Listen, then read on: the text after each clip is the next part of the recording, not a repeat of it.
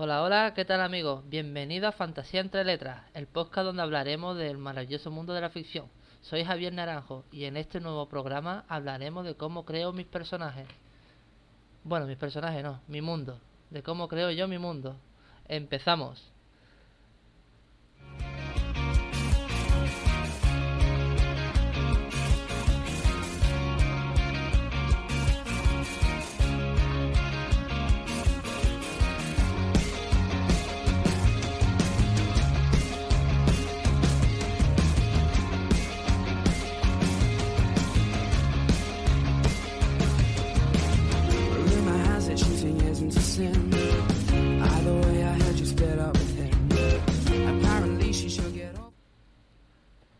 Hola, ¿qué tal?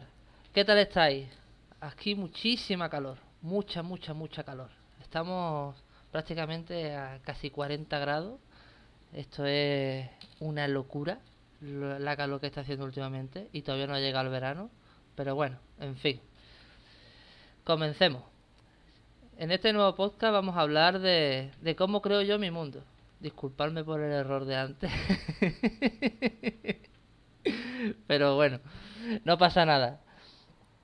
A ver, vamos a hablar de los factores principales de cómo creo yo mi mundo o cómo lo suelo desarrollar a la hora de crear la historia.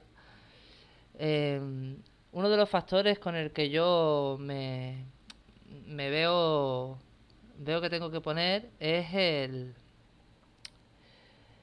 el, el hecho de, de la época no me salía la palabra la época. Yo me inspiro en una época medieval una época donde se está empezando a desarrollar nuevos, nuevas armas la, sociedad está evolucionando también el tipo de personas y me gusta mucho el hecho de ponerle razas distintas entonces, cuando yo, cuando yo creo el, el mundo, siempre me gusta diferenciar ca- cada cosita, cada pequeño detalle, lo voy marcando en, en la libreta.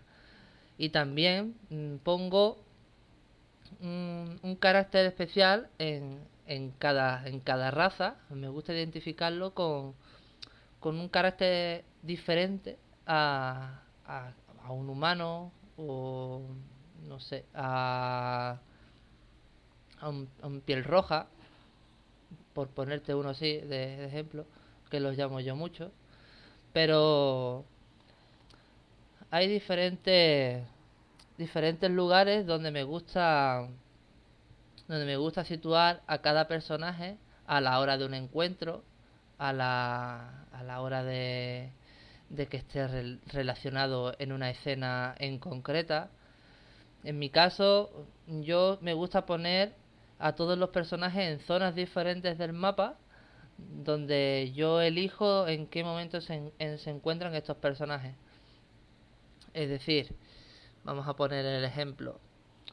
Eh, el protagonista de la historia eh, va solo, eh, caminando por el, por el mapa, y llega a, a- a otro pueblo y da la casualidad de que él se encuentra con otros personajes. Y dice, bueno, pues bueno, pues tiramos para adelante. Ellos se conocen, está el, el suceso, que la trama, donde ellos se, se relacionan, hay confrontación entre ellos, en este caso más que confrontación, en mi caso son mucha rivalidad y mucha mucho rencor, pero tenemos un comentario aquí, vaya persona más apuesta encantadora, voy a bueno, bueno, no empecemos con comentarios de este tipo. Madre mía. Bueno, sigamos. Eh, otra cosa que, que me gusta a mí ide- identificar a la hora de que cuando creo mi mundo es el, el cómo creo un idioma.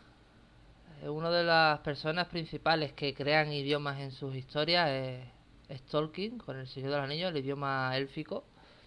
pero yo me basé en otro tipo de, de gramática que, que, que innové en su día cuando decidí ponerla en la, en la historia y es bastante yo la llamaría curiosa diferente o no sé eh, no no no puedo darte un término concreto para, para poder distinguir mi, mi lengua.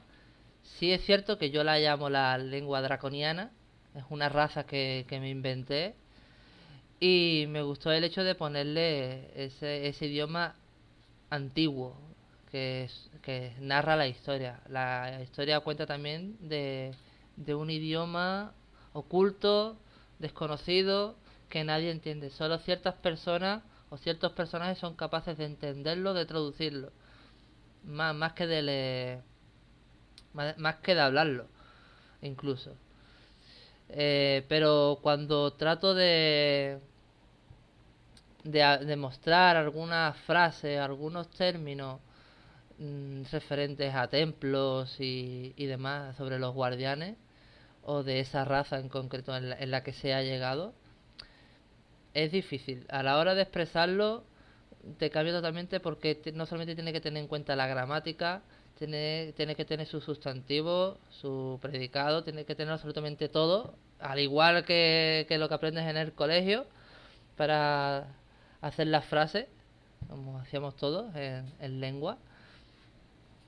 Lo mismo tienes que hacer aquí, tienes que saber identificar esos factores, el sujeto, el predicado, el verbo, los adjetivos, para poder identificar ca- cada cosita y poder crearlo poco a poco.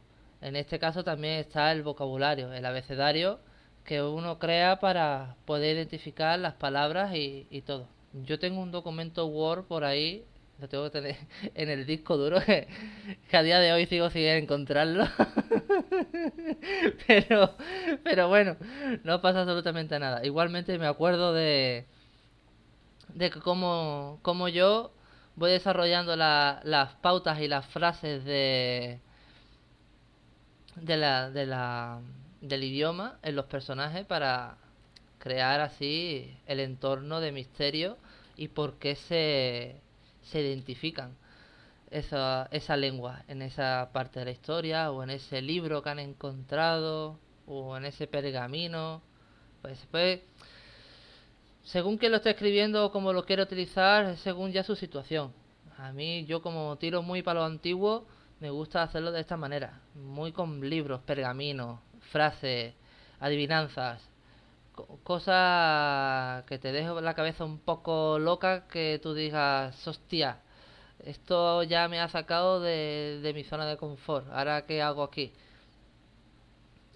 Y la verdad que a mí me resulta, me, me va bien, porque también cuando otra cosa que me ayuda mucho es cuan- para poder seguir el camino que, que debo seguir en la historia, no solamente con un pla- planificador en el que yo mismo me, me voy marcando los puntos fuertes que tiene que tener cada capítulo, al igual que voy con mi planificador, también voy con mi mapa mundi. Yo mismo me hago mi mapa mundi para poder seguir el camino o ir a la ciudad o al pueblo donde yo quiero ir. De esta manera, si me pego una semana sin escribir, mm, no me pierdo. Porque si en este caso digo, bueno, pues voy al pueblo de, de, Tolkien, pues bueno, pues yo ya me voy a mi mapa mundo y digo, vale, Tolkien está aquí, ya tengo que ir a, a Eltes. Bueno, pues, pues me voy a Eltes, pero tengo que coger por este camino. Tengo que cruzar el bosque, tengo que cruzar el desierto, tengo que coger un barco, lo que sea, X. Y de, y de esa manera me voy orientando. Y después voy siguiendo los puntos clave que necesito, que tiene que tener mi, mi capítulo para poder hacer todo el desenlace que, que conlleva esa parte de la historia.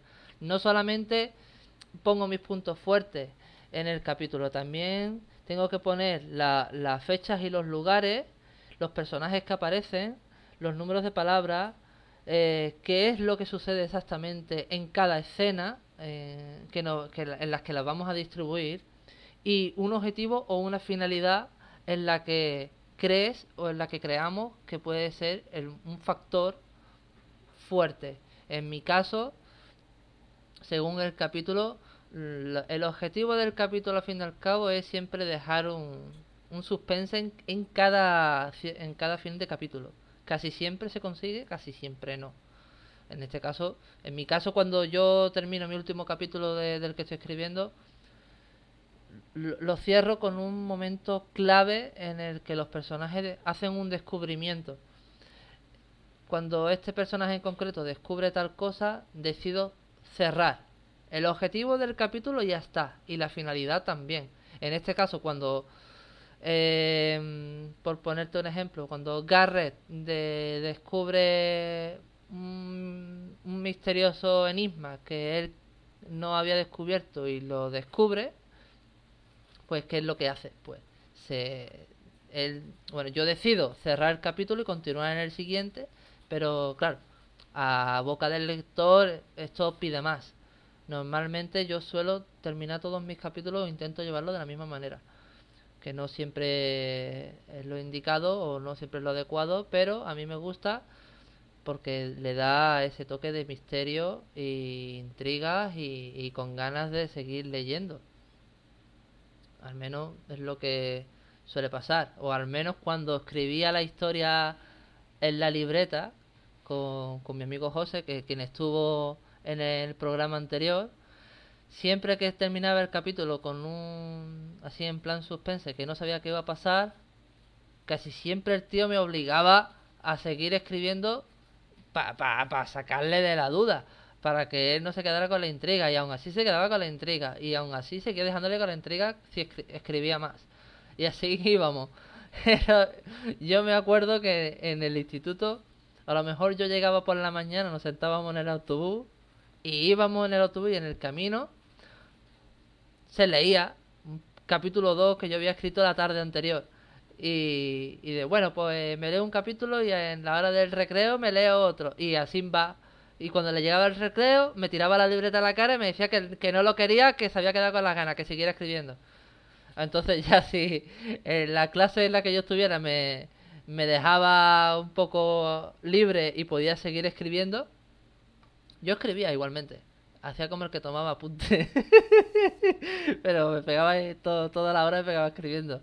Y así fui desarrollándolo todo. Hasta ahora, cuando yo cuando, cuando escribo ahora la, la novela, hoy en día, tengo, como ya he dicho antes, tengo mi planificador y en el planificador tengo mis puntos clave. Y lo voy siguiendo a rajatabla, sin salirme del guion. Excepto cuando el personaje se quiere salir del guion. Que últimamente pasa. Al menos a mí. No sé otros escritores, pero al menos a mí me pasa un montón. Eh, yo estoy con dos guardianes. Están teniendo un, algo, un enfrentamiento entre ellos y, y de buenas a primeras deciden hacer las paces y se acabó la conversación. Y yo en plan, no, las paces no tocan hasta el siguiente capítulo. ¿Dónde os creéis que vais? Y, y así, ya, me, me cambian todo, todo el guion me lo cambian. Algo curioso. Pero volviendo al, al, al tema de del mapa mundi, cuando todo lo tengo, es que no tengo para enseñarlos aquí en pantalla, no tengo el mapa mundi, no, no tengo. Lo que sí puedo enseñar es una una hoja del planificador que yo uso. Este es el planificador. Aquí tengo los puntos clave. Aquí tengo lo, la, lo que tiene que suceder, la fecha, los personajes y el número de palabras, que el número de palabras no me lo... Yo eso no lo, no lo identifico aquí. Yo me los voy apuntando. Y al final del todo pues tengo la, la, la finalidad y el objetivo. Cuando creo también el idioma, eh, los personajes me gusta ponerlos que relativamente se, se sorprendan cuando vean algo diferente. En este caso, eh, Herschel las primeras palabras que pers- de, esta- de este idioma en concreto se queda muy loco. Claramente se ve, a simple vista, se ve de que lo entiende, decide no entenderlo y apartarse.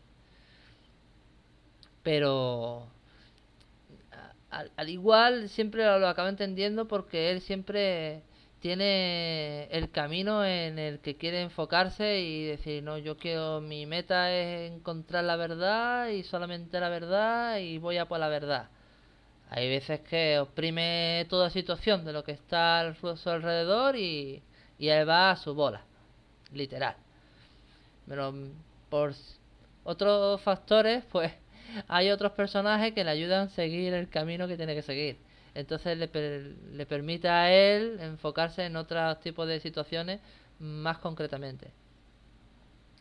Cuando en la época, cuando yo estoy en la, en la época que, que yo quiero desarrollar, mi época es medieval, como dije al principio, pero no todo lo englobo, lo englobo de la misma manera.